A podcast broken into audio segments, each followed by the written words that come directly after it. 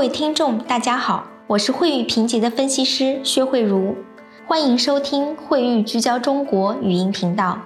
今天将由我为大家分享中资银行经营环境评分上调，彰显金融改革成果的主要内容。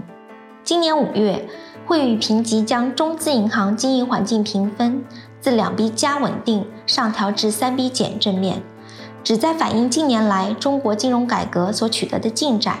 以及中国经济在新冠疫情冲击下所展现出来的韧性。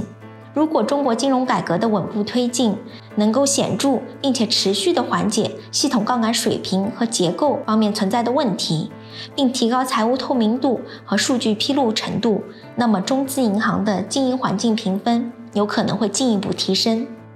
伴随着2017年以来的监管趋严，影子银行资产规模收缩了百分之三十。18年与19年的系统杠杆水平也随之回落。虽然去年受到疫情的冲击，系统杠杆有一定程度的回升，但是展望未来，我们预计监管当局将会把监管重心重新放回到金融改革和控制系统性风险上，系统杠杆率有望保持稳定。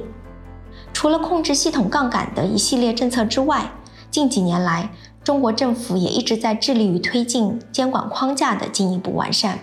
系统重要性银行的监管以及恢复和处置计划的实施，有利于提高大中型银行的资本管理水平。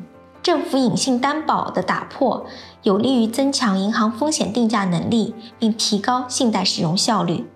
不良资产确认和处置的加速，有助于提高数据透明度。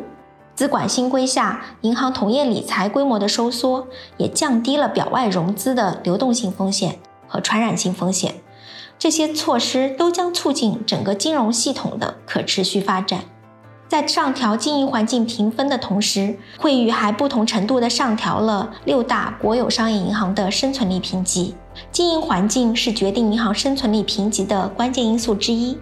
监管框架的完善和金融市场的发展。奠定了中资银行，尤其是国有银行内生信用状况持续改善的基础。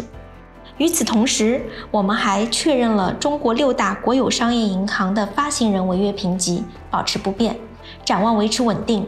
这反映了我们对中国主权在需要时为银行提供特别支持可能性不变的预期。以上是本次全部播放内容，感谢大家收听。如果想了解更多详细内容，可以访问我们的网站。请继续关注我们惠誉聚焦中国语音频道，我们下次再见。